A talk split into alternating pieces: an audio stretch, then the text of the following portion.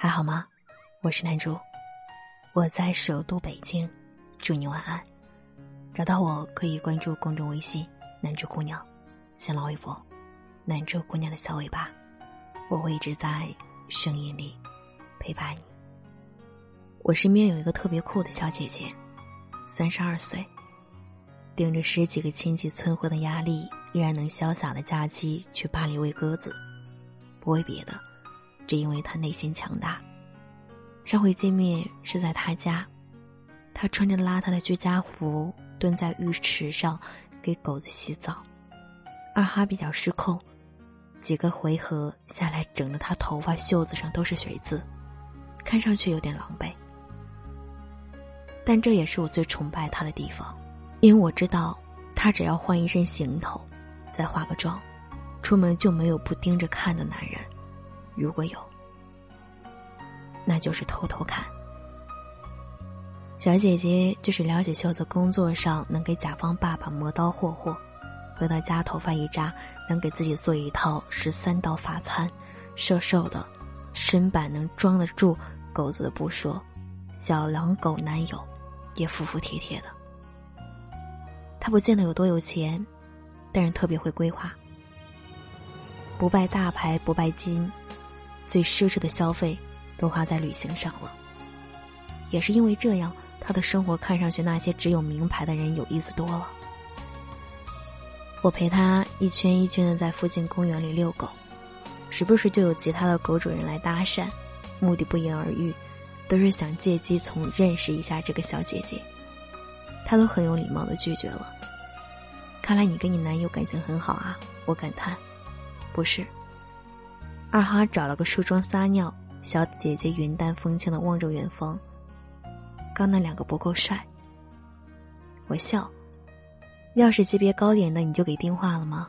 当然，我这个年龄就是应该好好的享受爱情。我以为你会说，你这个年龄总是会被催婚，就是因为家里催的太频繁了，我必须在爱情里透口气啊，而不是随便从大街上拉一个凑合着结婚。小姐姐的主动了解年龄，我发现她活得特别的通透。她不需要一堆酒肉朋友走肾不走心，不需要无数奢侈品牌装点门面。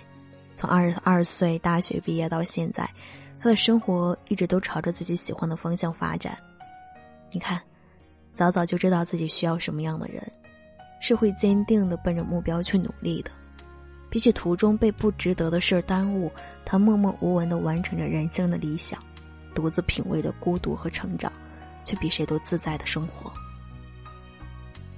小姐姐特别会喝酒，不是那种青春献给小酒桌，醉生梦死就是喝，每天蹦完野迪就是吐，眼神不能聚焦，骚话说个没完，而是真的懂得品酒。他的客户会带他去酒庄，让他亲自挑酒。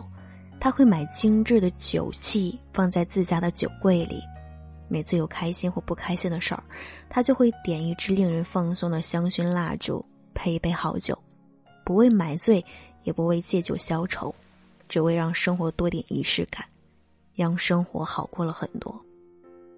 每次看到他喝酒的时候，你就会明白，很多作家笔下有故事的女人是什么样的，她的精神世界富足。她的眼神坚定，她不需要依附任何人生存，但是她依然享受爱情，愿意付出。他有的时候也很爱哭，比如接完家里的电话，一定要敷两片冰镇的眼膜。她是小城市出来的姑娘，这个年纪不结婚，少不得被各方指指点点，父母也不是不开通，只是偶尔提起来，还是免不了抱怨。要不你就以结婚为目的的谈场恋爱试一试，我帮他出主意。结什么婚？我现在妥协结婚了，以后就会妥协生娃，然后妥协跟公婆住，最后妥协辞职全职主妇，然后我的人生就完蛋了。这么悲观吗？真的，我不是不婚主义，但是我如果结婚，一定是因为爱的，非这个人不行。要不然，只恋爱不结婚的生活这么好，我为什么要放弃？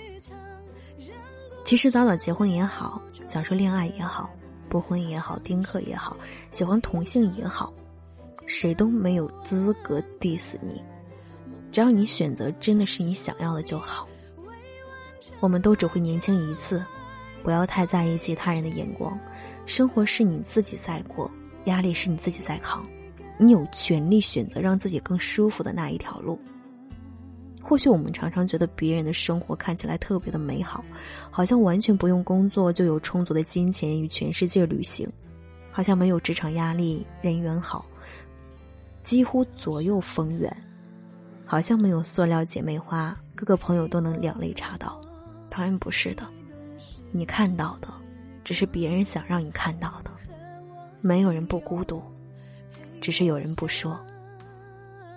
小姐姐看起来再怎么现充，我也知道她有着特别颓废、特别脆弱和敏感的时刻。只是她不会所有的 SNS 都会发一遍，唯恐天下不知。我能想到最好的是她那样，有能力治愈自己的伤口，有底气面对孤独。晚安，世界，还有你。是吧？是你给的爱，一如繁花盛开，季节去。